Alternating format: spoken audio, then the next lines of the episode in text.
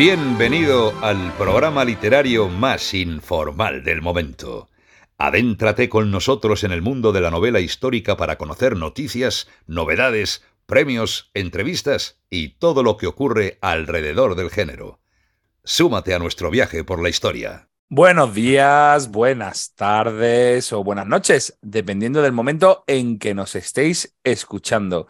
Y ahora que os pillamos a todos oyentes eh, de vacaciones, volvemos con un podcast que os va a acompañar durante esta Semana Santa y os va a acompañar también en este arranque del mes de abril.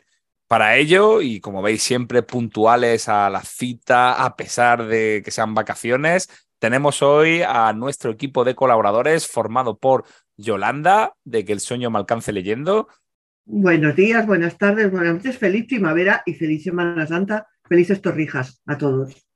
Tenemos también a Eva de la historia en mil libros. Buenos días, buenas tardes, buenas noches, felices arroz con leche. ¡Ay, qué bueno! Y también tenemos a Pedro Pablo Uceda, la voz de la calle. Hola, hola, para Torrija la que tengo yo encima a la hora que estamos grabando este podcast, que no solemos decirla, pero es un poco introspectiva para lo que estamos acostumbrados. efectivamente, estamos con la, vamos a decir, con la madrugada de novela histórica. Con la madrugada. o con el madrugón de, novela histórica. Es muy tempranito hoy cuando estamos grabando, pero así hemos conseguido eh, cuadrar agendas. Le mandamos también un, saludo a, a David Yagüe y a Ren, que no nos pueden acompañar en este programa. Pero no os preocupéis porque venimos con nuestro ring, venimos con nuestras novedades y venimos también porque la noticia de estos últimos días es que ya conocemos al ganador de Premio de Narrativa Histórica de DASA, José Zoilo, que también va a estar con nosotros en este programa con una entrevista que le pudimos hacer justo unas horitas después de que se supiese que había ganado el premio de eh, novela histórica. Así que yo creo que es un programa muy completo y que os va a gustar y que, bueno, pues aquellos que os guste o no os guste la Semana Santa, o, pues lo, lo ponéis y os informáis sobre todo lo que viene en el género. También tenemos que recordar que estos días en el certamen de novela histórica hemos hecho público cuáles son las novelas o perdón, cuáles son los países de América Latina que van a participar en nuestro apartado internacional. Y son dos países. Tenemos este año a México y Argentina. Serán los dos países que tendrán sus propias mesas dentro de la programación del certamen de novela histórica. Y bueno, muy pronto, muy pronto vamos a dar a conocer a quiénes son los autores.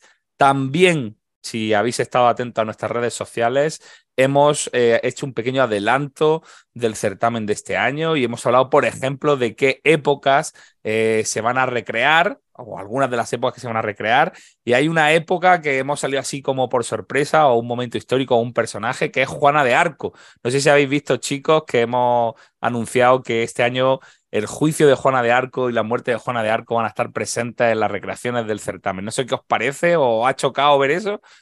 A mí me encanta lo de, pero por eso te pregunté que si iba a haber ordalía luego en la plaza del pueblo, así en plan, con hoguera, eh, eso mola.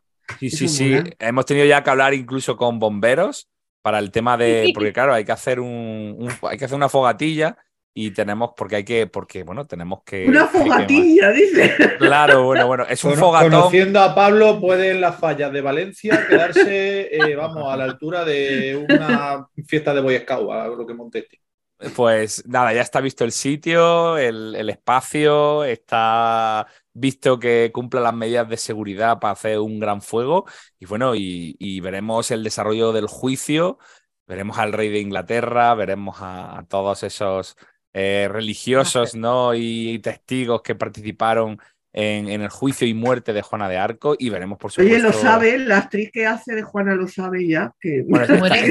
estamos preparando un muñequillo. Estamos preparando ah, un muñequillo para, la parte, para la parte final. Hombre. Hombre, lo vamos a quemar a alguien. No, no, no, no teníamos pensado. Bueno, sería, sería un. entonces no van a ser falla, va a ser una lumbre de San Antón, ¿no? Sí, va a ser tipo lumbre de San Antón. Hombre, la verdad que el, hecho de quemar a alguien hubiera sido así como. Hubiera tenido un efecto mediático bastante potente. O sea, nos hubiera posicionado ya totalmente a nivel internacional, ¿no? Con, con o sea, los, Sanfermines. ¿Podríamos poner la lumbre o de, poner o no sé? ¿Podría entrar? O algún Bueno, autor. Aceptamos, sí. vol- aceptamos voluntarias eh, en, en este caso. O sea, si alguien se quiere ofrecer, no. Pero bueno, que no, lo, lo complicado que estábamos viendo era el tema del fuego, a ver cómo, cómo con el ayuntamiento se podía hacer un gran fuego y tal, y lo hemos solventado, vamos, ya lo hemos visto y, y está, y está claro. Bueno, pues eso, que hemos la fecha, la recuerdo, del 17 al 22 de octubre de este año 2023, duodécima edición del certamen.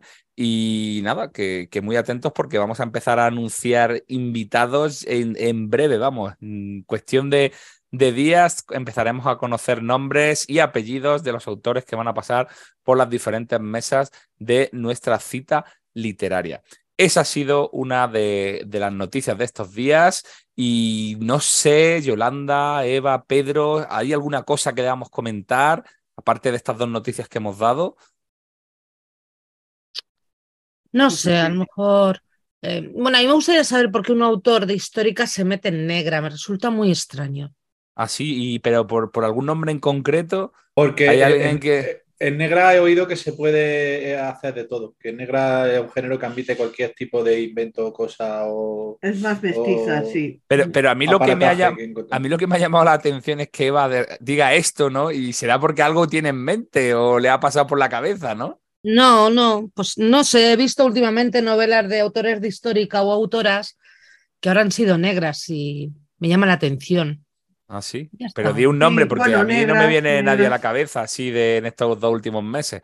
Bueno, me acaba de hacer. Eva una peineta, o sea, como diciéndome, no voy a decir ningún nombre, o sea, lanzo la piedra, pero escondo la mano y, Ea, ea. y Y Venga, el que creo pues- tenga oídos, que oiga. De todas formas, autores de histórica que hacen novela negra, pues a mí me viene rápidamente a la cabeza José Calvo Pollato, que sé que, que tiene No, también. no, no, no, no. No es negra histórica. No, no, yo negra, digo que. negra, negra. Histórica negra, es negra. Ea, por eso. Ah, bueno, pero Calvo Pollato creo que tiene. Las novelas negras que hace son puramente novela negra, ¿eh? No, no, no son, no son estos thrillers históricos, vamos a decir. ¿Y quién más puede haber? Estoy intentando pensar así autores que yo conozca que se meten en esos charcos. Y Bueno, Teo Palacios bueno, también hace una con también en Roma con asesinatos y un Pero ya abogado y tal. Roma, ya tienes Roma. Sí, eh, eh, lo que dice Eva es que pasan totalmente a- el siglo, al siglo sí. XX y... Sí, yo sé, yo sé, creo saber por dónde va. Sí, es un Venga, Yolanda, danos pistas porque aquí hemos abierto la caja esta y, y es que no llegamos a ver realmente lo que hay dentro de la caja. Eh, yo creo que se refiere a un premio que está recientemente dado, Puede ser. si no me equivoco. Ah, sí. ¿Y cu- y cuál es el nombre del premio? Yo estoy aquí intentando preguntar, Pedro, ayúdame, échame una mano. o algo. Dame una mano, primo. Es un, eh, es un premio que dan en un en Tenerife Noir.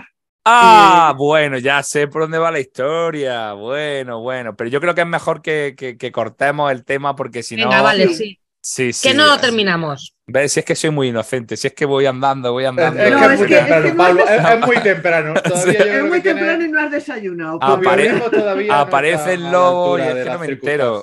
Me, pega un bocado el lobo que. Pues Bueno, te pues- estás metiendo tú solico en la cueva, o sea que salte, salte, salte. Bueno, pues nada, aquí le damos al pause, paramos este tema, lo dejamos en stand-by. Si los oyentes eh, creen que, que lo que hemos hecho está muy feo, muy mal, pues nos ponéis los comentarios correspondientes en, Está muy feo, está muy mal. en, en Evox, en Spotify, en redes sociales. Y bueno, pues esta no noticia que acabamos de, de dar, pues ahí queda, ¿no? Para, para la Semana Santa. Será pues de esas cosas que no tienen respuesta y que no sabemos, ¿no? Venga. Muy, muy de Semana Santa. Entonces, eh, vamos a hacer entonces pequeña- crucificados todos. Vamos a hacer nuestra pequeña pausa y volvemos enseguida ya con las novedades. I can't walk out because I love you too much, baby.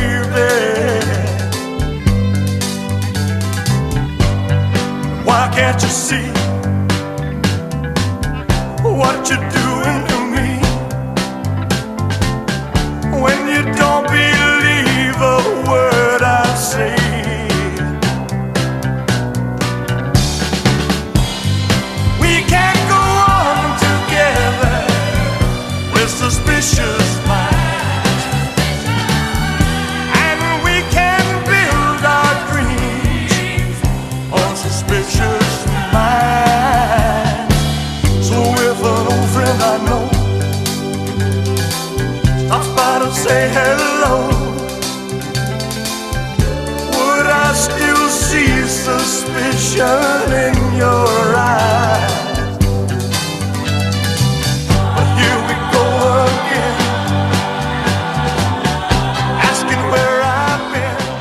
Toca hacernos eco de esas novedades que consideramos interesantes y que muy, muy pronto vamos a poder disfrutar.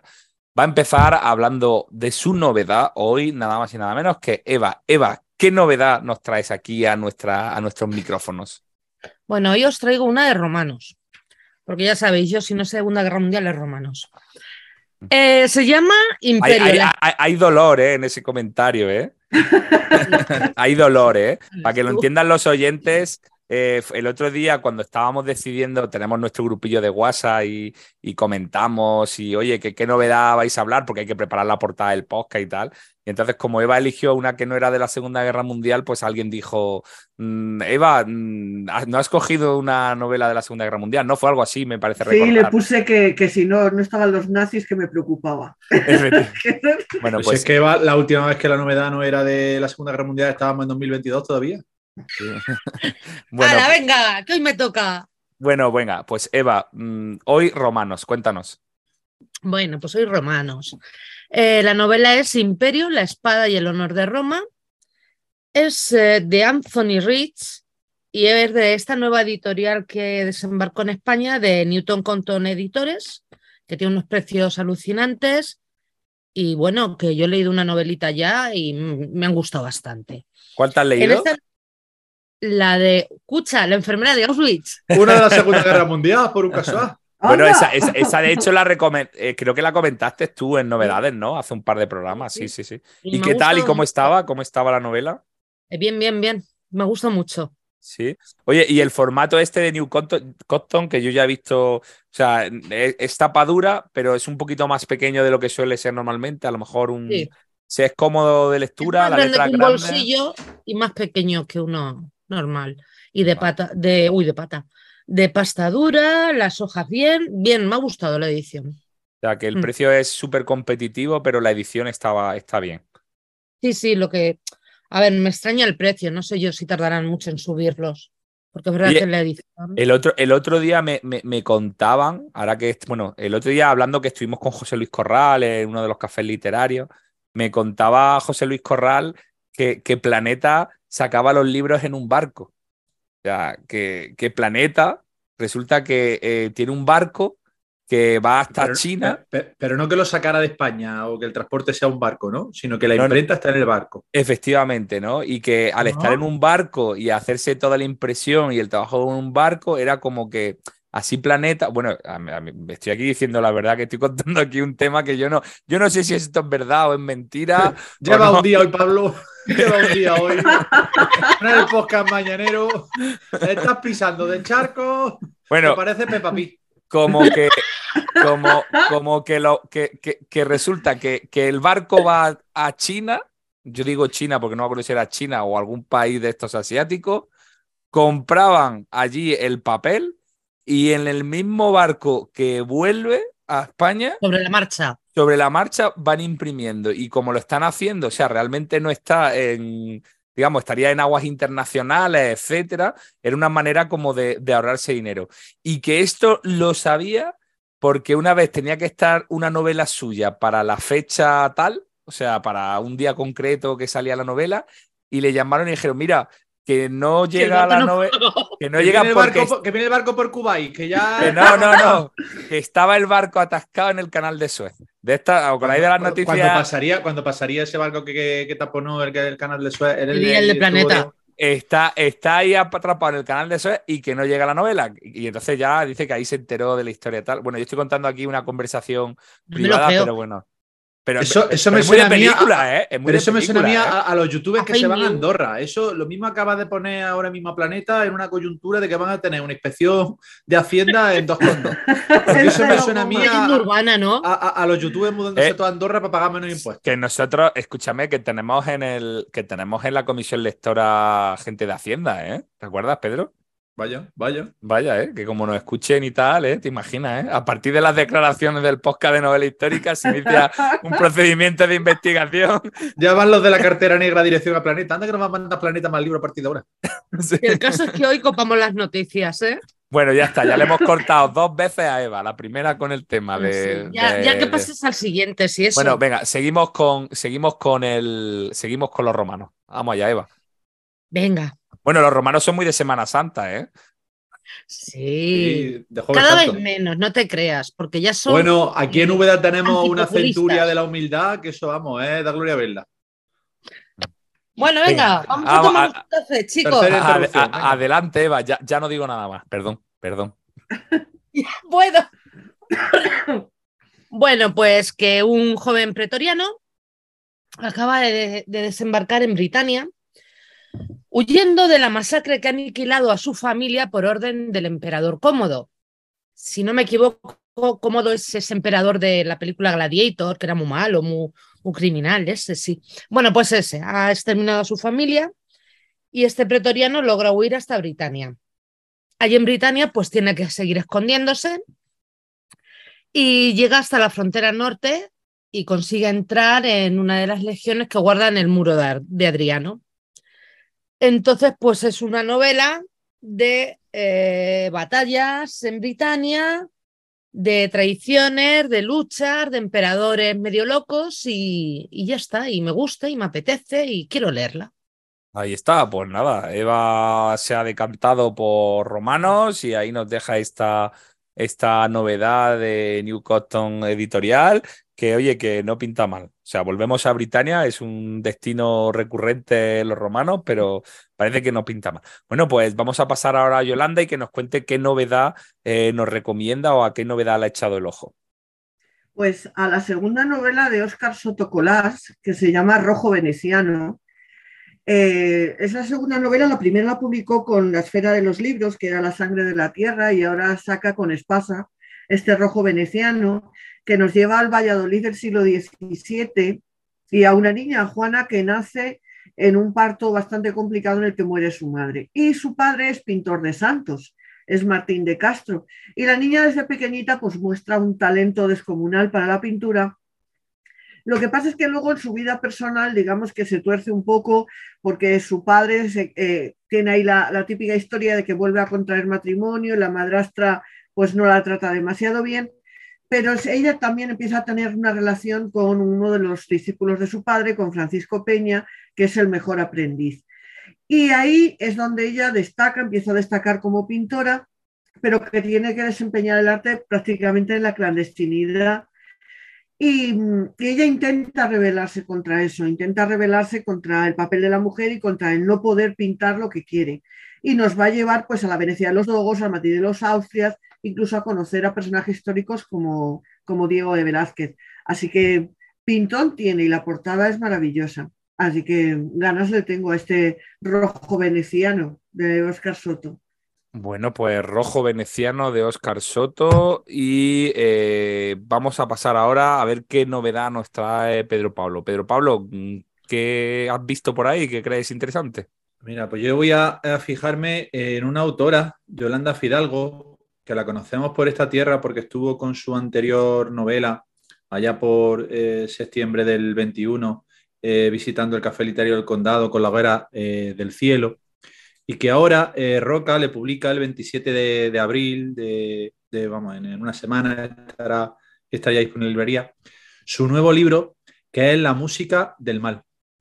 Yolanda eh, nos lleva al Nápoles de principios del, siglo eh, XX, en donde hay una familia que regenta un teatro y ahí hay una doble trama, una entre los hijos de la familia que se quedan al frente del, teatro, uno de ellos violonchelista y ciego, eh, que asumen un poco la ausencia de su madre la responsabilidad de, dirigir el teatro y aparece una mujer misteriosa de la que nadie sabe nadie, de la que los dos se enamoran y parece que agita un poco su vida. Y entre medias de toda esta trama amorosa, de repente aparece un misterioso asesino que comienza a sembrar de cadáveres el teatro. Hay aquí una mezcla de un poquito de, de géneros. Vemos que hay, ahí trama amorosa, trama de misterio, trama de asesinato y también un entorno histórico y una, y una época que a mí por lo menos me suena novedoso y que tengo interés en leer y a ver si eh, esta novela que nos trae ¿no, Yolanda, pues bueno, parece que tiene, tiene buena pinta. La portada por lo menos está, está muy chula, me gusta. Bueno, pues Eh, ahí parece que son como unos botes de, no sé si serán de veneno o algo así. y sobre un fondo de la ciudad que está, está chula. Y ahí, ahí la dejo. La música del mal de Yolanda Fidalgo, Roca a finales de abril. Bueno, y querías darle, queríamos darle las gracias también a alguien, ¿no, Pedro? Sí, por favor, hombre, ya que tenemos un anónimo que ha salido del armario y se ha atrevido a decirnos que se llama Luis, pues un saludo para Luis, que gracias por reconocerme como el más revoltoso del podcast. Eh, entiendo que hago mérito, ya que Eva no, eh, no se pone a ello, pues me quedaré yo con el cartel del, del más revoltoso y que Luis, si, si aquí no está oyendo, pues gracias por oír, gracias por dejarnos los comentarios y que aquí nos tienes para lo que necesites. Como, si ya dices que eres Luis, te conoceremos más que si eres anónimo, porque ahora una de las cosas que pueden pasar es que todos los comentarios anónimos suplanten tu personalidad y empiecen a decir que son Luis. Quéjate si ves que no eres tú el que está hablando. O, o- o- o- que en su cuenta de iVoox pues le ponga nombre al. Eso sería lo más fácil, pero bueno, mm, cada uno ya a su ritmo, cada, cada, cada cual lo que quiera con su vida y con sus cuentas. Bueno, pues ahí tenemos ese, ese agradecimiento a Luis y tenemos esa novedad que nos ha comentado Pedro. Yo me voy a decantar por un autor ya conocido aquí en el, en el podcast, del que hablamos de su primera novela, Spiculus, en, en la primera temporada. Estoy, me estoy refiriendo a Juan Tranche, que ahora eh, empieza a publicar con, con Planeta y que el- en el mes de mayo, a finales, creo que el día 30, 31 de mayo, saca su nueva novela Gladiadoras. O sea, Juan Tranche vuelve a situarnos y en el mundo que tanto le gusta, en el mundo de la, de la gladiatura, en esta ocasión para hablarnos de gladiadoras. Quizá eh, las gladiadoras o las gladiatrices o las gladiatris sean uno de los elementos eh, más misteriosos y más desconocidos de este mundo del espectáculo romano en el que él quiere profundizar. Eh, concretamente nos va a situar en el año 124 después de Cristo con el emperador Adriano, en el que dos mujeres, una de clase humilde y otra noble, tendrán que verse sumergidas en este mundo de los gladiadores y bueno, pues tendrán que pelear, pasar aventuras, etcétera, etcétera, etcétera. Yo la verdad que, que tengo ganas de, de hincarle el diente porque ya sabéis que es un tema que, me gusta mucho y además es Juan Tranche, que es amigo nuestro y que, además, vamos a decir, estuvo en la pasada temporada también eh, apartando, eh, eh, colaborando y participando en el apartado de confesiones, pues tendremos el gusto de, volver a leerlo.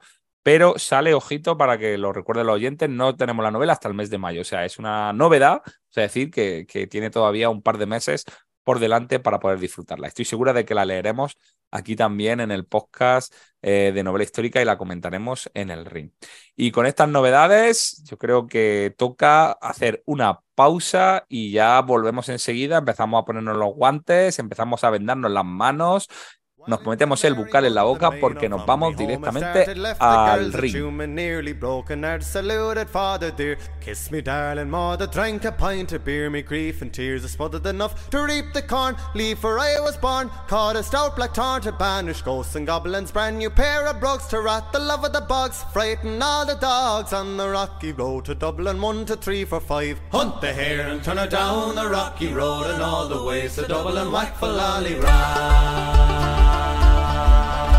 In Mullingar the blight arrested him so weary started by daylight. This morning bright and nearly took a drop of the pure. Keep me heart from sinking that's the paddy's cure. When Aries up for drinking to see the lassie smile laughing all the while. At me curious style to set your heart a bubbling ask me was I hired? Wages I required till I was almost tired of the rocky road to Dublin one to three for five. Put the hair and turn down the rocky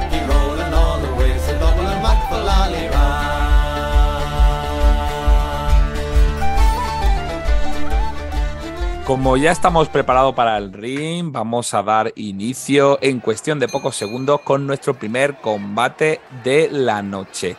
Y en este primer combate, rompiendo un poco la tradición que tenemos establecida en el podcast, pues me va a tocar a mí con Yolanda, que vamos a comentar nada más y nada menos que la nueva novela recién salida del horno de Luis García Jambrina, Así en la guerra como en la paz, publicada por Espasa.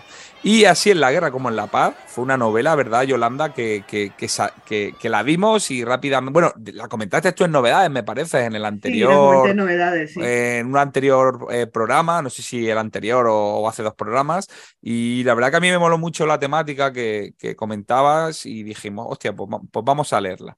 Entonces, eh, vamos, a, vamos a ver que Luis García Jambrina, yo es un autor, es la primera novela que leo suya. Yolanda me ha comentado antes fuera de micros que, que conocía y había leído más de sus obras, sobre todo las del pesquisidor eh, Fernando de Rojas, ¿no? Eh, como el manuscrito de fuego, el manuscrito de aire, el de barro, el de niebla. Y esta novela cambia totalmente de registro y nos va a situar en el invierno de 1808 al invierno de 1809.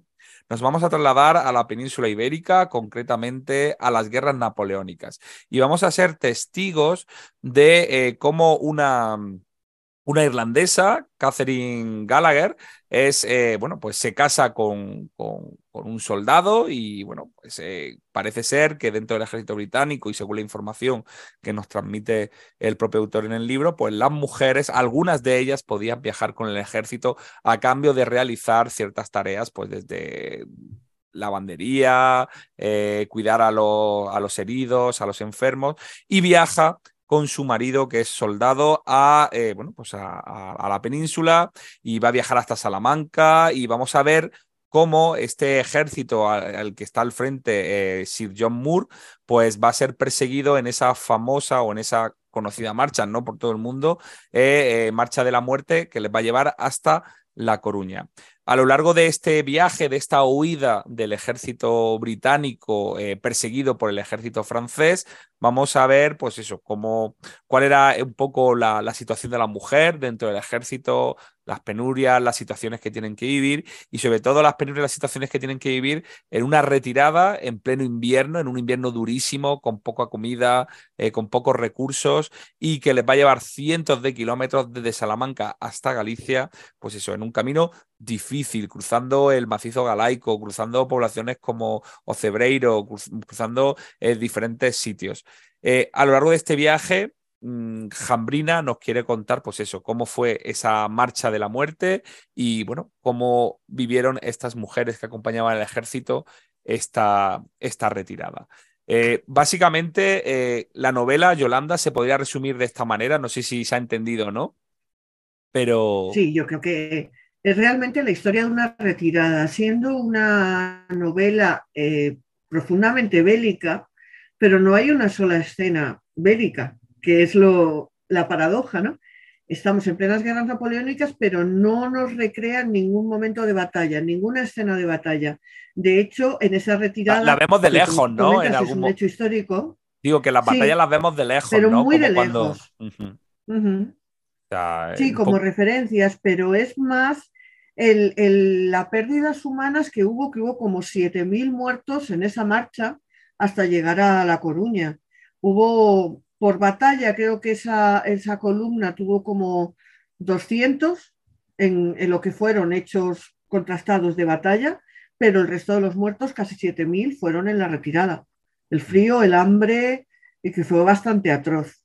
Claro, eh, decimos que es una novela poco bélica, entre otras cosas, porque está narrada en primera persona, en todo momento y eso hace que, en todo momento estemos viendo a través de los ojos de, esta irlandesa, ¿no? De, de, Catherine, pues todo lo que va ocurriendo. Por eso decimos que, que quitando quizá pues ese, enfrentamiento que se produce en un puente entre tropas francesas y tropas británicas que ya están observando lo que está ocurriendo, ¿no? Desde el otro lado del río, pues eh, se hace se hace, esa, no, no tenemos. Sobre todo lo que sí vemos es el sufrimiento, el frío, el hambre, eh, las barbaridades que va cometiendo el ejército británico a lo largo de, a lo largo de su... Claro, el hambre les hacía ir, ir eh, arrasando los pueblos por los que pasaban, buscando algo de comer.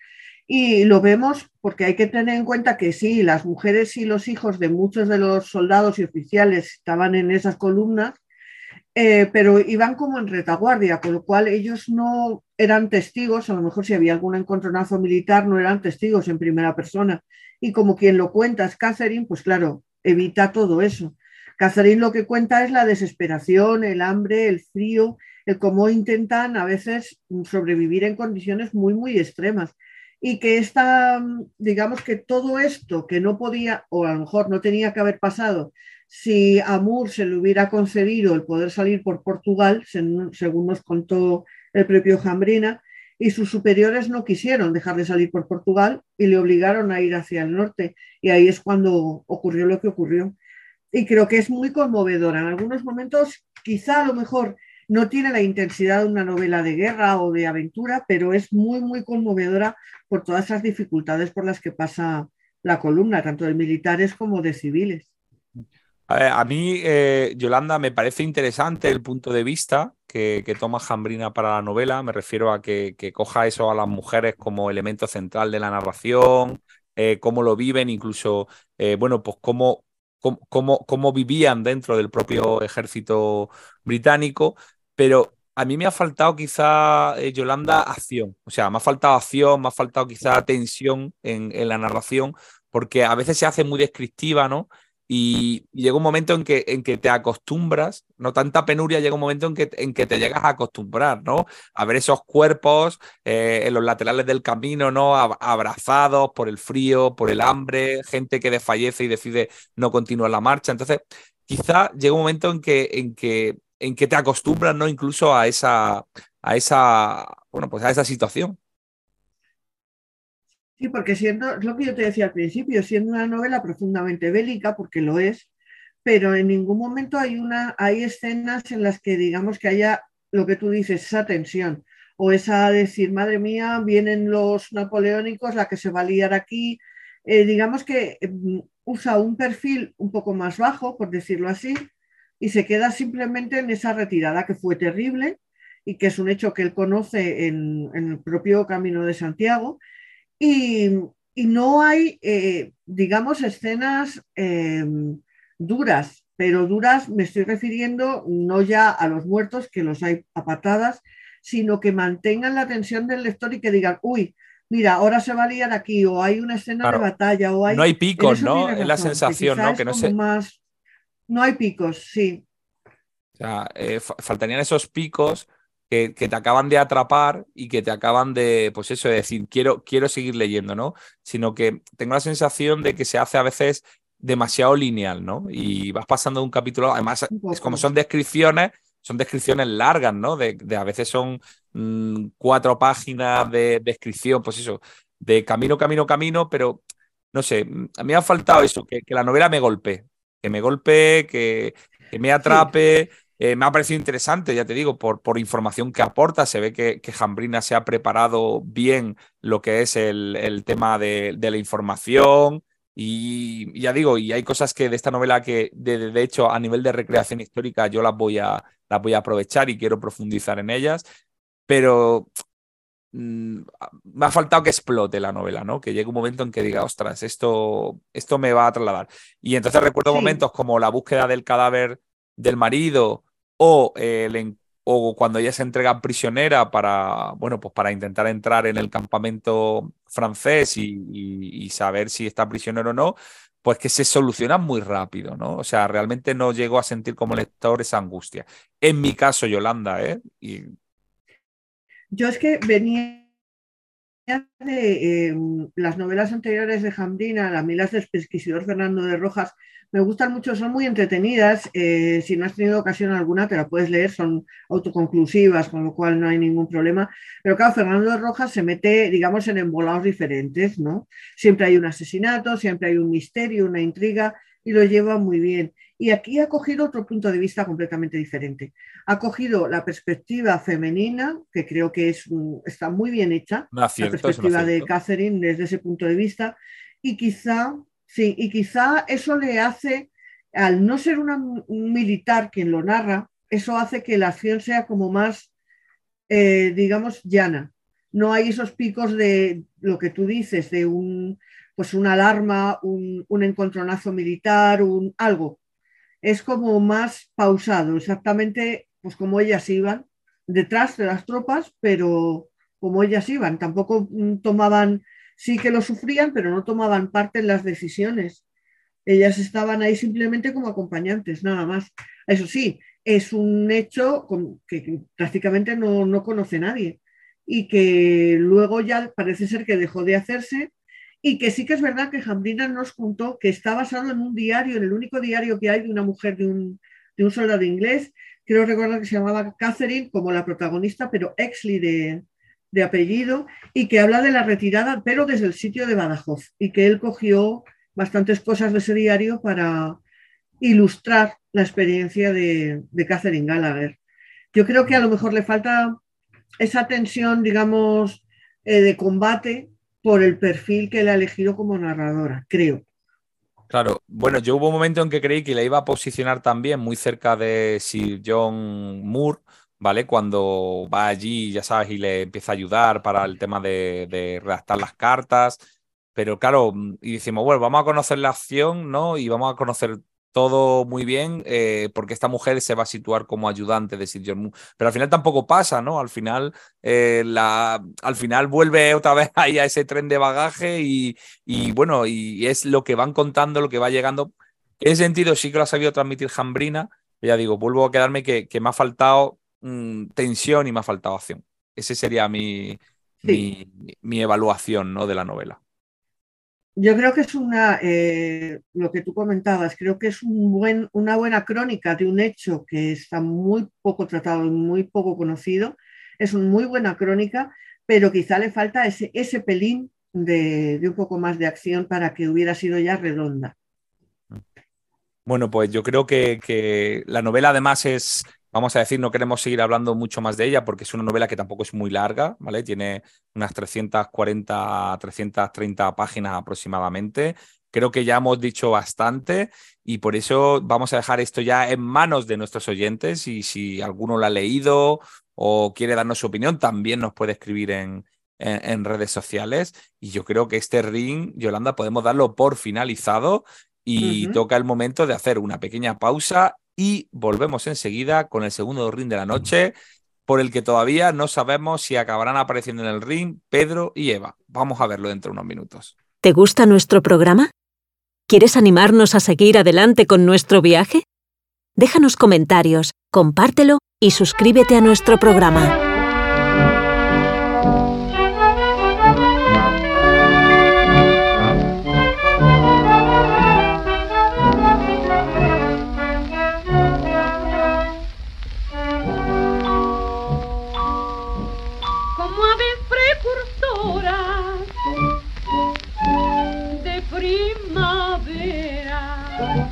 En Madrid aparece la violetera que pregonando parecen golondrinas que van piando, que van piando. Llévelo señorito, que no vale más que un real. Llévelo usted, señorito, cómpreme usted este ramito, para lucirlo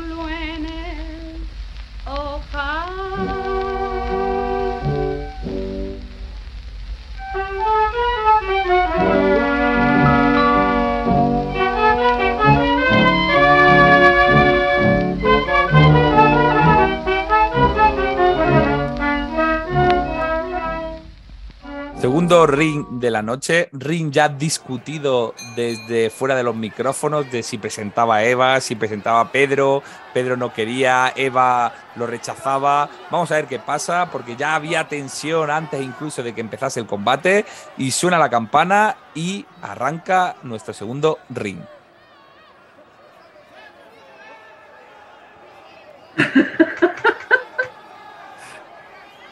Bueno, como ven, los, los, combatientes se niegan a combatir, no suben ni al cuadrilátero, no quieren, no quieren, sigue ahí la discusión, una discusión de miradas, de sonrisas que se está produciendo aquí en, en, en nuestras pantallas, en nuestros micrófonos. ¿Alguien va a haber combate o no va a haber combate esta noche? Pedro y Eva. Que sí, que sí, ya está. Venga, vamos. Que sé estar mejor que don Pedro. Uy, uy, uy. Y además don Pedro es un rencoroso, no admite una crítica. Bueno, que vamos, hoy vamos a discutir, creo que no, sobre eh, la última novela de Álvaro Arbina, que es Los años del silencio. Mm, yo soy muy seguidora de Arvina, me gusta mucho desde su primera novela. Entonces, pues cuando yo he tocado esta novela, me he sorprendido bastante, porque Los años del silencio eh, comienza en 1936, cuando Pedro Sagardía eh, recibe una notita en la mina en la que está trabajando, donde su mujer Josefa le dice que baje corriendo al pueblo. Y bueno, pues cuando Pedro baja al- a Gaztelu, se encuentra con que ni su mujer ni sus hijos están allí, seis hijos, y encima se encuentra con que a él lo detienen. Esta novela va eh, de la desaparición de, de Josefa y de su familia, que hay que recordar que eran seis hijos, todos menores y además embarazada de otro. Y bueno, va de esta desaparición, de la vida en el pueblo antes de la desaparición y después. Eh, también mm, nos habla de, del juicio que Pedro busca un abogado en Pamplona para que investigue esa desaparición y, monte un juicio. Entonces, bueno, pues es una novela que a mí me ha, resultado diferente a lo de a lo que normalmente escribe Álvaro, entre otras cosas porque es muy cortita, tiene 330 páginas, cosas así, y toca un tema muy cercano, es un, está basado en una historia real de una mujer que desapareció con su familia. eh, y bueno, pues 80 años después se descubrieron lo- los restos de esa familia. Mm, me ha gustado bastante, pero he sentido muy mucha angustia leyéndola porque no te decía lo que pasaba, pero tú te imaginabas lo que estaba pasando, ¿no? Y, sentías el dolor de- del padre, de esa cabezonería. El hijo que resta con vida eh, decide olvidarse de todo porque no puede seguir viviendo con ese trauma. ¿Qué opinas tú, Pedro? Pues a ver, yo opino que después de esta magnífica introducción que has hecho, estoy de acuerdo contigo en bastante de las cosas que has comentado. Álvaro es un autor que conocimos en el certamen, casi que descubrimos de la nada con su primera novela, con La, la- La mujer del reloj, eh, que era increíble que un autor novel y tan joven escribiera una novela de ese tipo. También ambientada, en esa época tampoco trabajaba en la novela histórica de este país y con una estructura tan, tan compleja y que saliera tan, tan bien parado de esa, de esa primera incursión. Lo que parecía Perdona, que... tenía, perdona, tenía 23 añitos Sí, entonces. Sí, sí. Lo acabo, lo acabo de mirar, Pablo. Eh, Álvaro cumple 33 este año, o sea que fíjate que joven era cuando pasa escribió esa novela. Eso se confirmó con la Sinfonía del Tiempo, que tuve el gusto de presentarle yo cuando vino al, al certamen en su, segunda, en su segunda visita. Era otra historia de una saga familiar también muy, muy potente, muy compleja. Era casi una, una, una obra de orfebrería y de, de- de cómo había manejado la trama. Y luego nos dio el salto y nos abandonó, ah, porque se fue con los solitarios a un thriller que no tenía nada que ver con lo que había hecho anteriormente, que era también una historia metaliteraria muy, muy, también muy, muy original. Y ahora vuelve y ha hecho, creo yo, casi, casi como un término medio. Porque fíjate que en esta, en esta novela está eh, narrando hechos que mm, en su entorno, y cuando digo en su entorno en el País Vasco, Navarra y en el norte de España, creo que son hechos bastante conocidos, porque allá por 2016 fue cuando se re- reinició la investigación y mm, eh, es Populi el resultado de la investigación en esa cima, que yo no voy a decir por si hay oyentes que no, no lo conocen y creo porque eso creo que afecta a la, a la trama. Con lo cual, Álvaro ha escrito esta novela sabiendo que va a haber una buena parte de su público lector que conoce lo cual es el final de la, de la- historia. ¿Qué es lo que ha hecho Álvaro? ¿Qué es lo cual es el mayor acierto para mí de esta novela? Lo bien que ha reconstruido la historia y lo bien que ha ambientado los hechos de qué es lo que pudo pasar y qué motivó a que se esta- esta- estos tristes sucesos. Nos mete lleno en las casas de, de Gastelu, en las casas del pueblo, casi en cada casa, en lo que piensan sus vecinos, en sus prejuicios, en sus miedos. Y hace una reconstrucción que obviamente es suya, no sabemos si es lo que pasó, pero que para mí es muy plausible de la atmósfera que pudo dar lugar a que, a que, se, a que, a se cometieran estos hechos.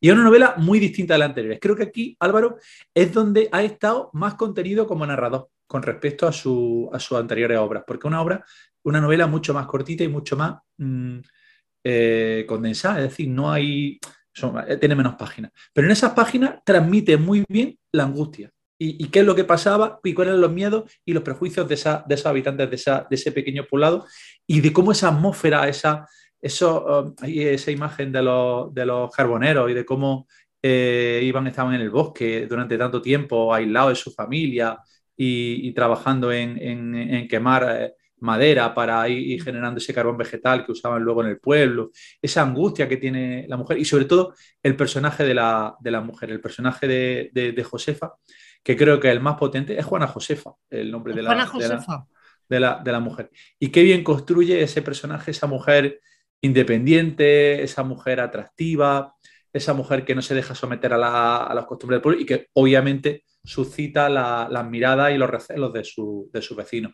Y yo creo que para mí la verdad es que una, una novela es, es que se devora. Yo me la- en tres días me la, me la zampé Sí. y en tres días sin tener mucho tiempo. Es decir, cu- cualquiera que coja esta novela se va a dejar llevar por la escritura de Álvaro y va, y va a disfrutar y va, va a tardar muy poquito en devorar los años del silencio. Yo, mira, una- una- uno de los momentos de angustia fue, bueno, ya sabemos que en este pueblo eh, el tema político no creen que sea la causa de la desaparición, porque todos votan al mismo partido político, a la misma... Entonces me, me, dio escalofríos cuando están en la taberna y pasa uno a pedir su chato de vino y en una mesa hay uno que le dice a otro, mira el rojo. Y joder, me entró un miedo, me, me entró el miedo que podía sentir la gente en, la, eh, en este periodo de, de la historia de España. En uno porque entraban los rojos y en otro porque entraban los azules. Pero la gente era esa tercera España que sentía miedo por todo, por todo lo que no iba con ellos y sin embargo les metían en ello. Y a mí me ha gustado mucho, pues como tú has dicho, Pedro, porque Álvaro, joder, te mete en esa angustia, en esa, en esa desaparición que no tiene sentido y que no sabes a dónde va a ir. Mm, No sé, también me llama mucho la atención el, eh, los permisos que obtiene la familia para, o sea, su marido y su hijo para poder iniciar la búsqueda. Te enteras de cosas ocultas. No podemos olvidar que Juana Josefa tenía algo de bruja. Eh, con sus hierbas curaba gente, ayudaba a parir a las mujeres. Y bueno, pues volvemos a lo de siempre, al catetismo que había en una época en esta España nuestra. Está, es, es que está todo eso muy fino, muy. Es decir, es una novela que está ambientada en la guerra civil. La guerra civil prácticamente no sale, ¿No ¿Sale? eh, pero eh, está en ese trasfondo, es decir, en cómo afectaba a, a eso, una conversación de bar o a que tú te cruzaras con un vecino por la calle y a cómo esa atmósfera en la que aquí en este pueblo no hay problema porque todos somos, estamos de acuerdo y vamos con el bando que vamos, de repente hay uno que se dice que en la juventud tuvo tal y que todavía lo mantiene. Y como eso hace que la convivencia se complique y que las relaciones se, se, se compliquen.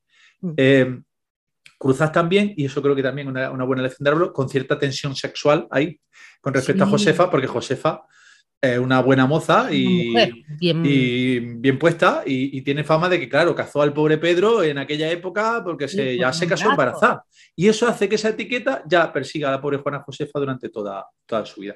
Hay, hay una aceleración de la historia. Yo creo que para mí la- eh, el ritmo va muy claramente de menos, de menos a más.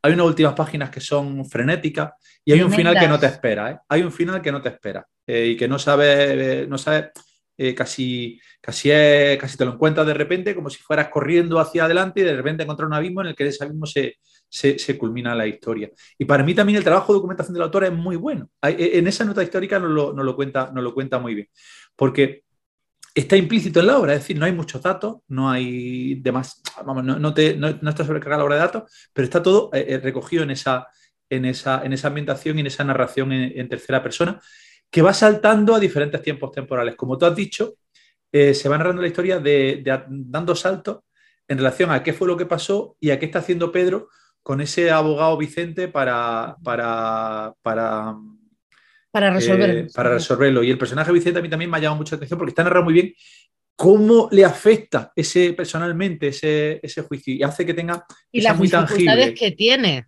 en Sí, esa sí, época para, para- para esa época. trabajo. Muy buena la nota de, autor del final. En este tipo de, de obras también se, agradece siempre. Yo la verdad es que he disfrutado mucho porque también hay una abierta de las cosas que ha, que ha, hecho. Fíjate que el, el juicio quizás es donde dice donde se ha tomado más libertades. Porque en aquella época el juicio estilo, eh, estilo conjurado americano no era lo que se hacía, pero ha, usado un poquito esa, esa, libertad para darle más, más agilidad a las declaraciones de los testigos y a la, a interrogatoria y tal. Y la verdad es que eh, es muy... Yo ya te digo, es una novela que mmm, recomendaría a cualquiera, que como tiene 300 páginas, eh, eh, no, es, no, es, nada, no asusta, es decir, que aquí cualquiera que la, que la coja la va, la va, la va a devorar. Y es un capítulo de la historia que creo que ya os digo que en el norte de España es bastante conocido y que se conoce, pero que yo por lo menos no, no conocía y que me, a mí me ha hecho disfrutar mucho. Bueno, yo creo que, pues eso, que son, es una de las muchas historias que no conocemos, de las que debemos conocer todo, de las que no debemos olvidar. Y bueno, por darle enhorabuena a Álvaro, porque otra vez me ha hecho disfrutar y me ha hecho disfrutar mucho con, esta, con los años del silencio. Y ya, una cosa, que no se me olvide decir lo que quería comentarlo. Me parece que Álvaro no conozco otro autor que sea capaz de mitad del certamen madrugar por la mañana e irse a correr. Los pices que demuestra Álvaro en, eh, cuando levanta la, las cajas donde le mandan las novelas, que está el tío más petado, que parece estar más fuerte que el vinagre, no, so, no se le ha regalado la madre naturaleza. Eh, eh, que si conocéis otro autor que sea capaz en un fin de semana del certamen de levantarse por la mañana e irse a correr, me lo explicáis. Álvaro lo ha hecho.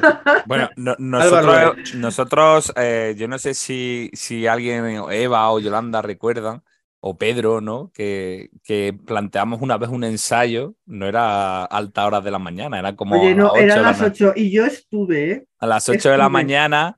Con... Son de esas cosas que hace Pablo para fustigar a su invitado. Eh, sí. Que tengo un hueco libre a las 8 de la mañana, allí nos vemos todos. Pero además sin desayunar que, no que, fui, ¿eh? que yo mm, luego ya desayuné a la vuelta, después del ensayo. Sí, sí. Y, y yo recordaré eternamente a Valentín Trujillo allí diciendo que, que, si, era, que, que si eso de, de, quedar a las 8 de la mañana era una novatada del certamen para los autores que venían por primera vez, ¿no? O sea, sí, que, era, que eso era una cosa que ya teníamos nosotros como, como costumbre, ¿no? O sea, fíjate, Pedro, novateábamos a los, a los invitados. Yo creo que eso sí podía dejar de eso podía ser, podía entrar dentro de lo de, lo de las tradiciones, ¿no? De las tradiciones ¿sabes, ¿no? no Primera visita a la domingo a las 8 de la mañana, aquí nos vemos, venga, a desfilar todo el legionario. Sí, Después de la venta no, ¿vale? bueno, hay que tener el peligro de que alguno te haga un empalme directo y venga desde la Beltra en aquella Totalmente. Aquella forma, sí. Ya diga, total, ya son las 5 y aguanto hasta las 8 y ya. Ya me espero, ya no me merece la pena dormirme. bueno, bueno, pues ahí está. Le mandamos un saludo, por supuesto, a Álvaro Arbina desde, desde aquí, del certamen de novela histórica. Él estuvo presentando, si no recuerdo mal, su primera novela, La, la, la, la Mujer del Reloj, ¿era? O... Sí, la, no, estuvo, la Mujer del Reloj y La Sinfonía del Tiempo, con las dos estuvo por aquí. Vale, pues con esas dos novelas estuvo. Y, y... y, una cosa que no se me olvide: las tres primeras novelas eran de ediciones B y eh, esta es de HarperCollins. O sea que aquí también hemos tenido salto editorial que, bueno, también sería motivo de que Álvaro nos comentara y nos dijera. Lo que... está, eh, está el mercado, el mercado de fichajes, eh, está siempre ahí. Son esas cosillas que a nosotros nos gustan, tocar de aquí y de allí, que vamos, esto es como la bolsa. La bolsa sube, la bolsa baja y nosotros estamos pendientes de estos movimientos. Porque Oye, nos dan vidilla, nos dan vidilla si no nos, no nos cuentan, pues podemos suponer nosotros cosas y hablar de nuestras suposiciones. Claro. claro. ¿Cuáles sí, son las tuyas, si Pablo, so, sobre todo si Pablo las pilla, que hasta ahora no sé si será posible. No sé yo, eh, no sé yo. Yo no me las quiero crear todavía. bueno, eh, bueno, pues yo creo que, acaba este segundo ring. Ahí dejamos las opiniones de Eva y de Pedro. Vosotros, oyentes, podéis escribirnos, comentarnos en nuestras redes sociales, en iVoox. Y toca hacer una pausa porque nos vamos a la entrevista que realizamos a Zoilo, que vais a poder escuchar aquí. Media horita de entrevista muy interesante en la que hablamos tanto de la novela ganadora y del premio como de otras cosas. La verdad que como Zoilo ya es de la casa, ¿no? No hay, ya lo tenemos continuamente también aquí en nuestros micrófonos. Pues nada, que ahí para la entrevista estamos Yolanda, está Pedro y estoy yo. Y vamos por la entrevista y volvemos más adelante para despedirnos. ¿No estás de acuerdo con nuestras opiniones? ¿Se nos ha olvidado algún dato? Escríbenos y déjanos comentarios en nuestras redes sociales. Comparte también el programa y suscríbete para pertenecer a nuestra tripulación y ayudarnos en este largo viaje.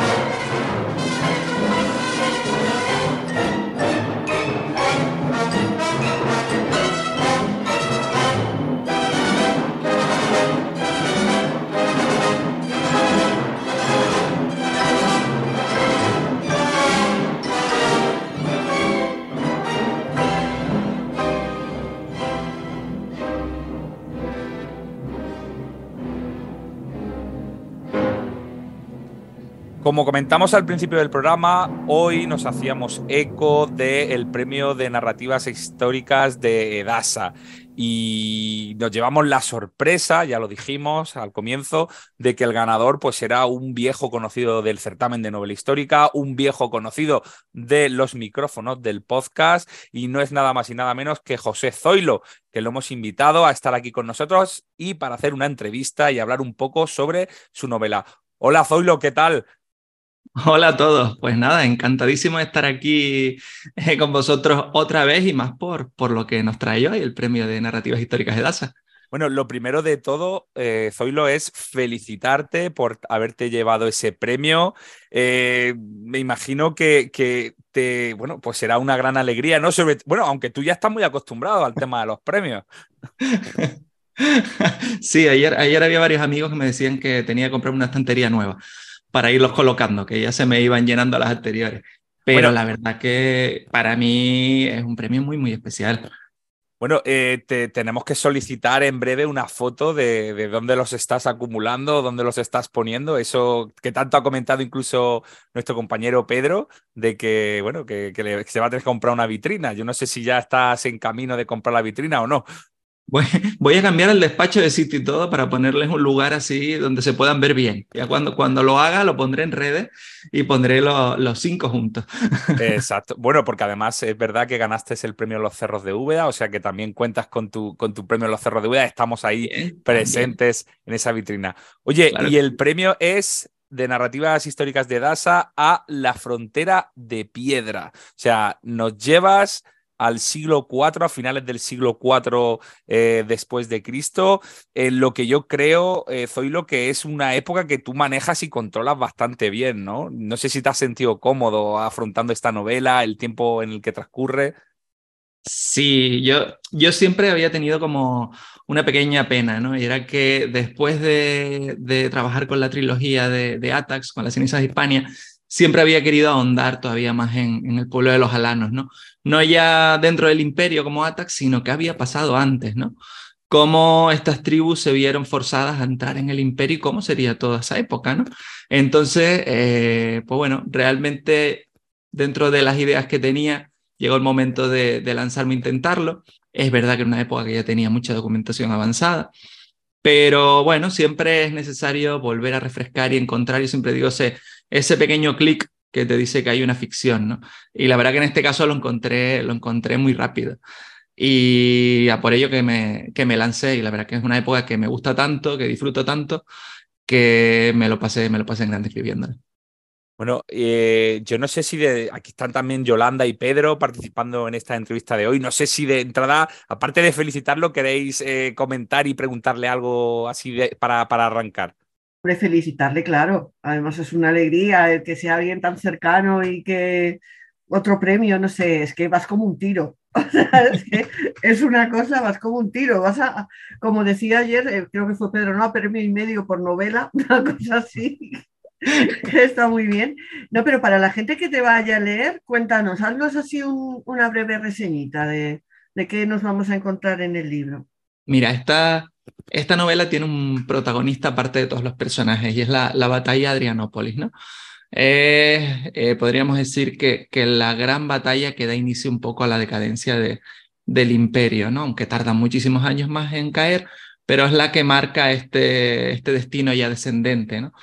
Y lo que vamos a encontrar en esta novela es cómo los pueblos que vivían más allá del, del Limes, de la frontera de piedra, que es como la quería llamar, aunque no fuera un continuo de piedra, eh, encuentran el otro lado de, la ribera del Danubio, ¿no? del Istro, que era el, el río de los romanos, cómo estos pueblos nómadas de repente llegan a un mundo desconocido y no solo deben enfrentarse pues militarmente a los romanos, sino también pues todos los conflictos culturales y sociales que encuentran al otro lado, ¿no? Siempre hablamos de, del fin del imperio, pero claro, para estos pueblos era el inicio de, un, de una vida nueva, ¿no? Una vida mejor muchas veces. Y desde mi punto de vista, yo necesitaba eh, narrar, ficcionar algo que, que bueno, que, que, tratara de explicar cómo podían estos pueblos sentirse al llegar al mundo civilizado, por así llamarlo. O casi eh, lo que pasa ahora, ¿no? Sí, y encima, encima en Ucrania y, y, Rumanía, que es una zona tristemente famosa ahora también, ¿no? Entonces, ayer lo estábamos viendo en la rueda de prensa, que hay circunstancias que se repiten, ¿no? A lo largo de, de los años. Yo siempre digo que, además, todo lo que tiene que ver con la ficción, al final es un, un cúmulo de sentimientos, es lo que, tras, lo que los personajes y yo trato que trasladen al lector, ¿no? Eh, todos podemos entender los personajes aunque sean del siglo IV, ¿no? Realmente al final sus anhelos los consiguen de otra manera, eh, porque menos mal que nosotros estamos en el 21, ¿no? Eh, pero claro, todos podemos entender esa, esa, eh, ese afán por sobrevivir, esa necesidad de poder de algunos, esa necesidad de amar, ¿no? Y eso es lo que, lo que juega a favor de, del lector para comprender una época tan, tan complicada. Oye, José, eh, no, creo que eres consciente de lo mucho que te apreciamos por Úbeda y de lo mucho que nos alegramos de este premio, de todos los que consigas y de todo lo bueno que te pase. Eh, ha sido un placer tenerte por Úbeda las veces que nos has visitado. Espero que vuelvas pronto y que Esther también te acompañe. Bien, y, yo también. también. Y aunque eh, también me gustaría contar que compartí con los oyentes los, los, difíciles comienzos que tuve yo contigo, porque contigo en la presentación de Ata, la ceniza de Hispania, me pasó una cosa que no me ha pasado nunca con otro autor. Es que perdí la novela después de que me la dedicara. Yo no sé qué pasó, que iba yo con mi mochila que suelo llevar en el certamen, con todos los libros eh, eh, que voy comprando y llevando para la firma y tal, y yo no sé qué hice en la librería, que me dejé el libro en algún sitio y desapareció. Pensaba que iba a volver a, a, volver a aparecer, pero hay alguien, no sé quién será, que tiene una novela por ahí de la ceniza de Hispania dedicada a, a Pedro Pablo y que no, no, no, la devolvió ni buscó quién era ese Pedro Pablo al que se le dedicaba la firma. Tu novela y una máquina de escribir que también ha desaparecido. Pues también, sí, hay, tenemos ahí una, una, mano negra en el certamen que de vez en cuando estuvo. Pero te, también tengo que decir que felizmente José tuvo el detalle que me repuso la novela, me la mandó dedicada y dijo, vale, esta te la mando yo, pero la siguiente ya te la buscas tú por tu cuenta. Y, y, y tuve luego la suerte de, que, de, de, de seguir leyendo la, la trilogía de, Ata, el, el, Alano, de seguir disfrutando con, con, el nombre de Dios y con, y con los demás. Eh, Quería preguntarte, eh, ¿qué diferencia tú podrías subrayar que hay ahora mismo entre el, autor de La frontera de piedra y ese escritor novel que afrontaba la trilogía de, la, de, de Ata sin saber muy bien hacia dónde iba? Es decir, ¿cómo, cómo, cómo te ves tú eh, dentro del mundo literario, dentro del mundo de la eléctrica ahora mismo, a, a, cómo empezaste? ¿Qué diferencias puedes, puedes decir en cuanto a tu forma de afrontar la novela y al resultado final? Eh, yo lo, lo, primero que yo, vamos, todos saben que Úbeda es mi casa, mi casa literaria, que fue el primer certamen al que fui y que siempre que pueda estaré por allí y si puedo llevar a Esther, mejor todavía. Vamos a ver si, si cuadra. Eh, a ver, es verdad que ha habido una evolución, ha habido una evolución eh, de primeras, yo eh, como buenamente pude, hice, hice la trilogía de un tirón, me, me encontraba muy, muy cómodo con la primera persona porque era lo que a mí más me gustaba leer, ¿no? Y esta fue la forma narrativa que, que, que, decidí aplicar. Con el paso del tiempo me he dado cuenta que la tercera persona también es muy interesante, que da muchísimo más juego, ¿no? Eh, escribo mucho más rápido también, porque antes escribía rápido, pero ahora escribo mucho más rápido y aprovecho mucho mejor el tiempo, ¿no? Y yo tenía claro al principio que yo lo que, lo que no quería era repetir patrones de una novela lo siguiente. Vale. eh, y entonces creo que con el paso de las novelas lo, lo he llegado a conseguir. He logrado, a- he logrado sacar personajes diferentes, actitudes diferentes, aparte, aparte de escenarios diferentes, ¿no? Que eso lo buscamos todos. Pero siempre he tratado eso de, diversificar, sobre todo la, psicología humana también de los personajes que tenemos, ¿no? Y bueno, la, la Frontera de Piedra fue un reto, fue un reto porque es otra novela coral, eh, con muchos personajes, personajes eh, del lado romano, personajes del lado eh, del Barbaricum, ¿no? Como decían, alanos, godos. Y entonces, pues ponerlos a todos en un mismo tapete, eh, mostrar, bueno, todas las diferencias entre unos y otros, y, sobre todo desde mi punto de vista, que al final seamos capaces de comprenderlos a todos. Creo que eso en mi primera novela no lo hubiera conseguido, porque yo estaba muy sesgado a un único, a un único personaje, ¿no? Y bueno, pero eso es la, la experiencia que, que va dando el, el poder escribir. Bueno, no- ya no día a día, porque ya no escribo día a día, pero los ratitos que puedo, pues bueno, ya, ya se aprovecha mucho mejor. Los ratitos que puedes dentro de esa explosión de jornadas de novela histórica que se está También, viviendo que no en- efectivamente en las islas, ¿no? Hablábamos justamente antes de, de- de empezar a grabar, eh, los previos a, a arrancar la entrevista, eso de que, de que parece que, que en las islas se está viviendo como un boom, ¿no? Muy fuerte. eh, de la novela histórica, nosotros incluso, yo creo que hemos hablado, Pedro, Yolanda, que también es gracias a, pues, al efecto que estás teniendo tú, ¿no? Y, eh, y a los éxitos que estás consiguiendo, que quizás hace que, pues eso, que desde los ayuntamientos, incluso eh, los propios medios de las islas, ¿no? Le estén prestando más atención a- al género, pero bueno, mm, vamos a decir que vienes de eh, organizar unas jornadas estos días, estos días atrás y no sé. ¿Cómo, cómo, cómo está pegando ¿no? la novela histórica? ¿Tú crees que tienes algo que ver en todo lo que está sucediendo allí? A ver, yo, yo la verdad que estoy encantado. Yo hace años mm, hubiera, hubiera firmado donde fuera tener unas jornadas de novela histórica aquí en mi tierra, ¿no? Porque eh, yo creo que siempre ha sido necesario después de, de descubriros a vosotros. Decía, mm, yo no me puedo creer que la gente aquí no disfrute de, de los autores y que disfrute de la pasión de la novela histórica como se disfruta, por ejemplo, en Úbeda o en otros lados, ¿no? Eh, pero es verdad que yo creo que no, no había llegado el momento, ¿no? Yo acababa de empezar a escribir y no había llegado todavía ese momento, no estaba madura la idea ni la gente estaba todavía muy, muy por la labor, ¿no? Pero es verdad que de hace un año y medio para acá, pues eh, ojalá tenga ya lo que ver. Eh, puede que sí, puede que sí, porque es verdad que, que ya mucha gente Por ahí me estás, conoce. ¿no? En las fotos apareces. Ya mucha gente me conoce, mucha gente me busca, eh, mucha gente empieza a, a interesarse por la novela histórica eh, y empiezan a ver también lo que ocurre en otros lugares, ¿no? Y, y entonces la verdad que bueno, que llevamos un año y medio tremendo, hemos tenido tres certámenes diferentes, eh, uno en La Laguna, en, en mi casa, otro en Tacoronte, que es donde trabajo, y otro en, en La Orotava, que fue eh, pues la semana pasada, ¿no? Y la verdad que para mí son fantásticos, da mucho trabajo, como ustedes saben, pero son fantásticos porque puedes reunir a compañeros. Eh, quienes vienen se dan cuenta de que los lectores son personas totalmente normales, eh, muchos divertidos también, y también cómo trabajamos, ¿no? Y, y bueno, yo espero, espero que dure mucho, espero que dure mucho, y creo que, que en alguna isla por ahí también creo que hay algún movimiento, y entonces igual se va a expandir un poco. Vamos a ver. Bueno, yo, yo te Sí, digo eso, que creo eso está que- muy bien, José, pero a nosotros no nos invitan, ¿eh? Que lo Tengo- tengo que montar- podcast te lo repetimos aquí a ti para que tengas constancia de nuestra queja de que como medio especializado no nos invitan ni a la vuelta de la esquina a ningún sitio. ¿eh? Tengo, tengo que montar más para poder traer a todo el mundo. Bueno, bueno, hay que decir que nuestro compañero David Yagüe sí que estuvo en, en una de estas jornadas que ha dicho eh, Zoilo y por lo tanto vamos a decir que de alguna manera el podcast ha estado presente en, en las islas. Escasamente, escasamente. Bueno, Pedro quiere que lo inviten a él, no quiere que lo inviten Apuntado, apuntado queda. Bueno, eh, Zoilo, oye, la novela es una novela, entendemos, autoconclusiva, ¿no? O sea, empieza y termina.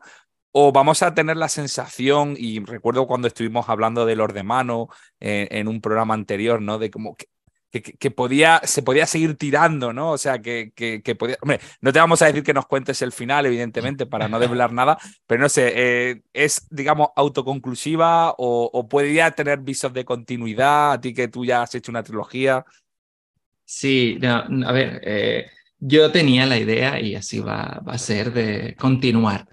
¿Vale? Yo quería reflejar no solo la batalla de Adrianópolis, sino algún hecho más, ¿no? Y entonces, bueno, la, la novela acaba, pero lógicamente pues hay un, una puerta a, a, continuar, por lo menos con otra novela más. Claro, y, y una puerta, y, y, te tenemos que preguntar obligatoriamente, Zoilo, entendemos que, que, a partir de que has ganado este premio de novela histórica eh, con Edasa, eh, ¿se convierte Edasa en, en, en, tu casa, en tu editorial? Sin duda, clara, claramente, claramente. Vale, no lo digo por eso, porque te habíamos conocido desde el principio eh, con tu trilogía de Atax y luego con, con Lord de Mano también eh, en, ediciones, en ediciones B. Entonces pasas a Edasa y quiere decir que vamos a seguir disfrutando contigo en Edasa, ¿correcto? Sí, señor, exacto. He, llegado, he llegado a la casa que yo lo decía ayer, donde aprendí a amar la novela histórica porque todas las primeras novelas de novela histórica que leí eran de Edasa y eso a mí siempre me, me ha marcado.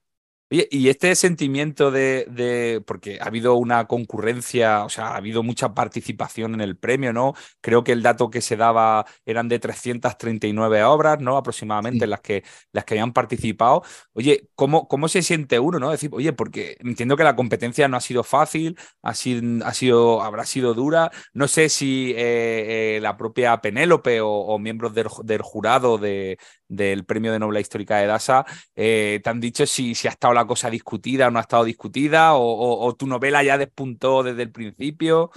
¿Hay algo, claro. ¿Se ha hablado algo más allá? Porque como no hemos estado en la rueda de prensa, a lo mejor esto sí se habló en la rueda de prensa, pero nosotros no, no estábamos ahí. Ayer, ayer en la rueda de prensa eh, dijeron algo que me hizo mucha ilusión, claro, eh, y era que el primer año que tienen tan claro quién es el ganador y que fue de, de, manera unánime, que dentro de los finalistas no tuvieron, no tuvieron ninguna duda, ¿no? Y la verdad que, que eso a mí me llegó, me llegó al alma. Eh, además, yo generalmente siempre cuando lanzo una novela, siempre, siempre estoy muy nervioso, da igual que sea la sexta ya, siempre lo estoy. Entonces, pues bueno, escuchar eso en la rueda de prensa pues fue fantástico. Es verdad que durante el proceso, pues no sabes nada, porque tú presentas la novela y hasta que llega el fallo del jurado no sabes en qué, en qué posición estás, ¿no? Y bueno, eso fue el día 21 de febrero y ese día fue cuando, cuando ya supe que, que la novela había ganado y a partir de ahí pues a correr porque el 30 de marzo tenía que estar la, la novela lista para estar en librería. Decía eh, el jurado, ¿no? Dice en su acta, dice la que la novela está escrita con rigor histórico, histórico, destacan en ella los personajes que son diversos y ricos, el tono épico, los excelentes diálogos y el conseguir arrastrar al género histórico bélico lo, más profundo, lo más profundos sentimientos humanos. O sea, eh, José, ¿esta novela está ya disponible? O sea, mm, si nuestros oyentes no están escuchando, ¿se puede adquirir ya o tiene una fecha de salida? No, no, salió ayer mismo, eh, justo a la hora de la rueda de prensa. Eh, salió ya en todas las librerías, incluso en Tenerife, que siempre llega un poquito más tarde, ya está disponible también. Vale, eso es importante decirlo, ¿no? Que, que, ya se puede comprar, que ya se puede adquirir la novela, que no hay por qué esperar y que, bueno, esperamos pronto, desde luego aquí en el podcast, verla, leerla, comentarla, que pase por ese ring, que, que, que en principio ese ring no, no, no, te ha ido a ti nunca mal, Zoilo, no, hemos, no, no, no, ha funcionado, no te, no, no, te ha funcionado mal. Vamos a ver qué pasa ¿no? con, este, con este viaje al siglo, al siglo IV.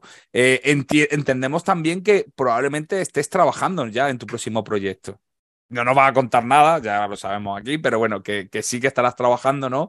Y con tu cadencia de, de, escritor, entendemos que para 2025 normalmente volverás. Eh, pues claro, yo sigo trabajando siempre, siempre, no, no paro. Yo siempre digo que, bueno, a veces escribo novelas que luego no llegan a nada, porque yo cuando las termino hago un poco de, de, retrospec de, retrospección y digo, ¿está bien o no está bien? ¿no? Hay, hay, igual alguna novela que no me ha llamado y la he dejado siempre en un cajón, ¿no? No es el caso de las seis publicadas. Entonces, bueno, es verdad que a veces hay fallos que no termina sacando, pero yo creo que ahora está muy bien encaminada. Entonces, hombre, si es 2025, genial. Ya veremos, pero sí, pero sí, si es 2024 también, pero, pero sí, sí, sí, seguiremos, seguiremos. Oye, eh, a ver, no es bueno perdonar. No sé si Yolanda o Pedro tienen alguna pregunta que lanzar que ha no, no, sigue, sigue. Luego, luego, le pregunto, tú sigue. Bueno, eh, entiendo además, eh, aunque prácticamente, porque hay que decir que esta entrevista la estamos haciendo ni siquiera 24 horas después de que, de que se haya conocido y haya recibido el premio, eh, me imagino que habrás recibido un aluvión de felicitaciones públicas, ya sea por redes sociales, por, por privado. O sea, es un poco abrumador eso, ¿no? De, de, empezar a recibir, entiendo, felicitaciones en tu caso y que no te haya dado tiempo a contestarlas. Pues en ese, en ese caso estoy justamente, la verdad que ha sido tremendo, la verdad que el día de ayer fue fantástico, emocionante, intenso, muy intenso. Eh, yo me fui el miércoles a Barcelona para recoger el premio el jueves por la mañana y el mismo jueves por la tarde me, me regresé para Tenerife, ¿no? Eh, cuando llegué al aeropuerto empecé a contestar los primeros WhatsApp, eh, porque no había podido. Eh, no me dio tiempo en el aeropuerto. Llegué a casa y, y todavía seguía sin poderes más. Esta mañana estaba terminando.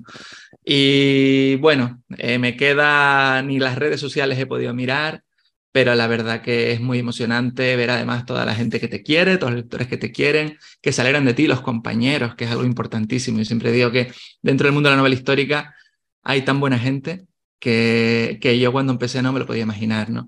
Entonces, pues la verdad que, que te llega, te llega al corazón. Es una pena, me gustaría poder responder mucho más rápido a todo el mundo, pero bueno, yo creo que en los próximos días podré cumplir y, y agradecérselos a todos como, como se merecen.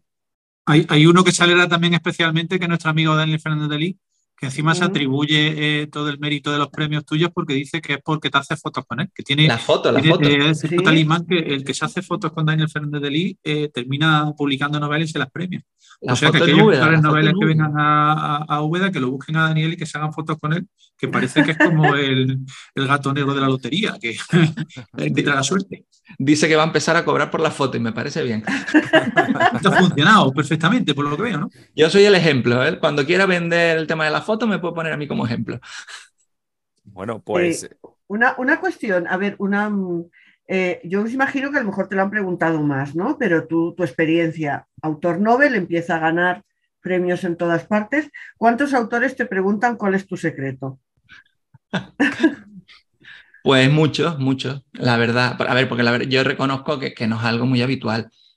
O sea, eh, yo desde luego cuando empecé a escribir no me lo podía plantear, cuando empecé a publicar tampoco me lo podía plantear, ¿no? Eh, es verdad que eh, no es premio y medio por novela, pero sí es verdad que 2020, 2021, 2022 y 2023 han sido cuatro premios seguidos, ¿no? Y es verdad que eso para mí ha sido que no, no me lo podía esperar, ¿no? Bueno, muchos, muchos compañeros me dicen que les deje alguno para ellos. y bueno, a mí me hace mucha gracia, ¿no? Pero la verdad que mmm, es algo que, te digo, como no me lo podía esperar, es algo que la verdad que estoy disfrutando muchísimo y estoy tratando de asimilarlo también, porque es algo que a, a mí, yo, eh, de, como de primeras no me lo esperaba, pues la verdad que me cuesta mucho. Pero la verdad que es una sensación maravillosa. Yo siempre digo, el problema cuando no gano un premio me va a sentar mal. Digo, pero es que lo normal no es ganar premios, ¿no? sí, bueno. Bueno, pues eh, Zoilo, yo creo que, que aunque no hemos, ya digo, no, no, necesitamos dedicarle tiempo a la novela, ¿no? Profundizar en ella. Hemos visto además que, por lo menos en, en el dossier que nos ha hecho llegar Edasa, ¿no? Pues eh, se, se, destaca mucho el tema de que, pues eso, el, el, principio del fin, ¿no? Del Imperio Romano, eh, se pone la letra mayúscula en, en la batalla de Adrianápolis. Eh, bueno, vamos, eh, se utiliza el término histórico bélico, o sea, quiere decir que nos vas a, nos vas a dar mucha guerra, ¿no? En, hay mucha caña, el, sí, hay mucha guerra. El, claro, pero me, me, sor, me, ha sorprendido, ¿no? El, el utilizar el, tema histórico bélico, porque me da sentido como que, va a haber mucha guerra, o sea, más de la que estamos acostumbrados. Eh, sí, hay, hay más guerra que, que en mis novelas anteriores. Sí. son unos años complicadísimos y realmente toda la acción incluye, claro, incluye la, las, grandes, las grandes migraciones de pueblos hacia el interior de, del imperio y esto eh, en esa época conllevaba conflictos armados constantes, ¿no? Y es verdad, me ha salido una novela con, con más guerra, pero también con, con muchísima, muchísimo sentimiento, porque al final... Claro, yo te iba a decir, amor, amor habrá también, ¿no? Hay amor, hay amor. hay de todo, hay de todo, ¿no? Pero es verdad que es una época donde apenas hay respiro. Estamos hablando de que en el año 375 cruzan los godos por primera vez al, al Imperio, 376, y a partir de ahí entramos en una serie de, de años tremendos donde, donde se producen auténticas locuras dentro de, de las provincias del imperio, ¿no? Al, al, norte de Constantinopla. Y entonces, pues eso también queda, queda reflejado en la novela, claro. No, pues eh, yo creo que con, con esta entrevista hemos hecho que nuestros oyentes se animen a, a, a, ir primero a su librería más cercana, a comprar la frontera de piedra y por supuesto a empezar a disfrutar de esta nueva aventura, de este nuevo personaje que ha acuñado eh, Zoilo para, para todos nosotros y, y, que esperamos eso, que ya mismo, ¿verdad? Pedro, Yolanda, estaremos comentándola aquí en el podcast. Sí, para, para, bien o para mal de Zoilo, eh, no sabemos lo que pasará, pero la comentaremos. Y, y, y, nada, desde luego felicitarte, muy contentos porque sí, sí es cierto, es que cuando gana alguien eh, que con el que tenemos eh, una maravillosa relación, que conocemos, oye, es casi como que, que, que, nos dieran un premio a todos. Yo me siento así un poco, Yolanda, Pedro, de que, sí, de que la alegría es una alegría compartida. Sí, además el premio de DASA siempre está subrayado en el calendario para nosotros, por el cariño que tenemos de DASA. Si este año se junta encima que se lo lleva Zoilo, pues es que miel sobre hojuelas, nos alegramos doblemente. Eh, ¿Alguna cosa que quieras recalcar, Zoilo, que pienses tú que, que, que, nos ha faltado comentar aquí en la entrevista? Mm, bueno, el, el, guante que acaba de, lanzar Pedro Pablo, vamos, o que yo, que yo encantadísimo, encantadísimo, la verdad.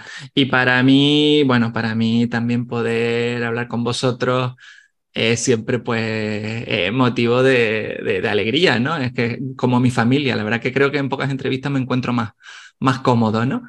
Y hoy me hacía mucha ilusión, la verdad, y más por la sorpresa, ¿no? Que no se sabía quién, quién era el ganador. Eh, no, la y, verdad y, que... y Zoilo, hay que decir que hemos intentado de diferentes maneras eh, corromper a, a, a Penélope y a, y a, Edasa, incluso. No se han dejado, ¿eh? eh hemos, dejado. hemos utilizado eh, preguntas trampa. en arte oscura y, y, y, trampas rastreras, pero no había manera, no, no, no le hemos. No todo, todo muy bien sellado, todo muy bien sellado.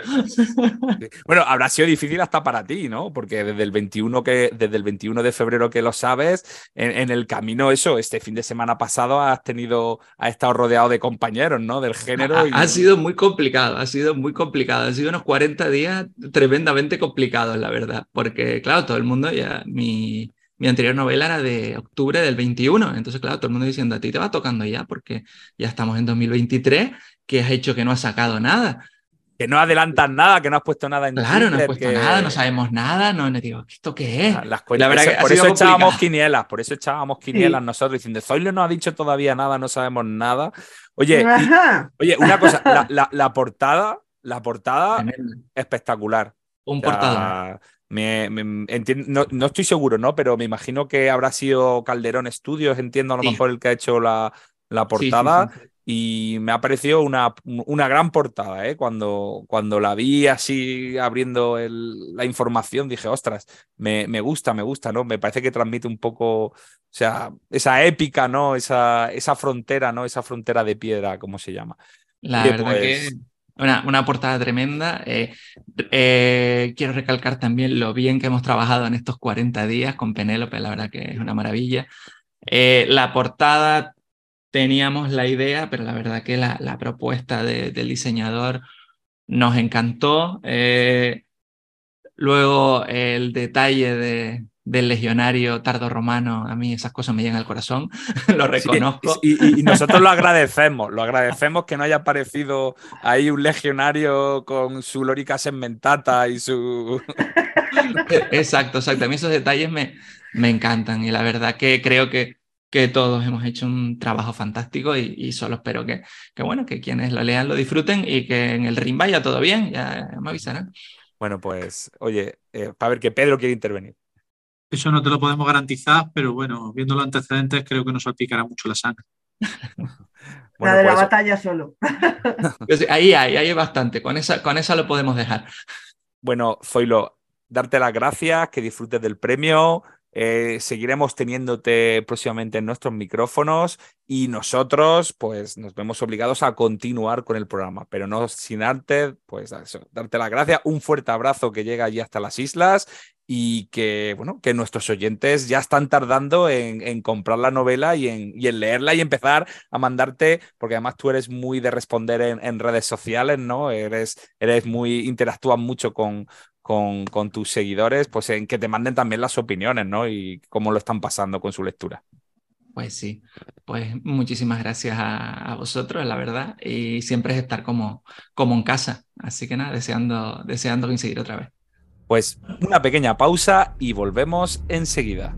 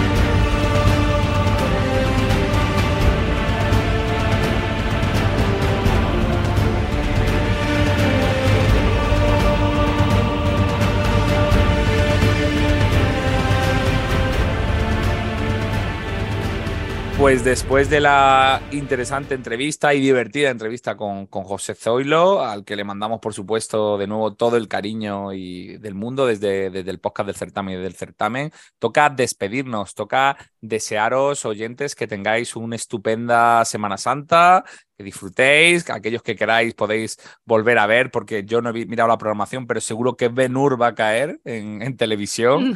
Quo Vadis también estará por ahí. Rey, de Rey, Rey de Reyes, o sea, hay ciertas películas. Deberíamos hacer un especial del certamen comentando estas películas, ¿no? Habiendo con, perspectiva después de muchísimo tiempo.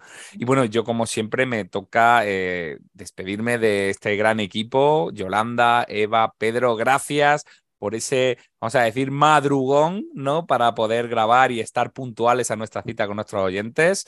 Eh, pues eso, muchas gracias. No sé si queréis comentar alguna cosa antes de que hagamos la despedida final.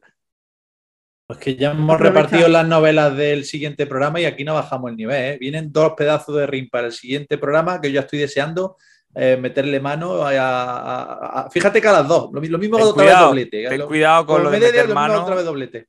Bueno, pues. Mano literaria, siempre literaria, siempre. Siempre, siempre. Pues nosotros, eso, nos despedimos, que paséis una buena Semana Santa y nos vemos aproximadamente en 15 días. Hasta luego. Nos vamos ahora que se está despertando el director, nos tenemos que ir. Adiós.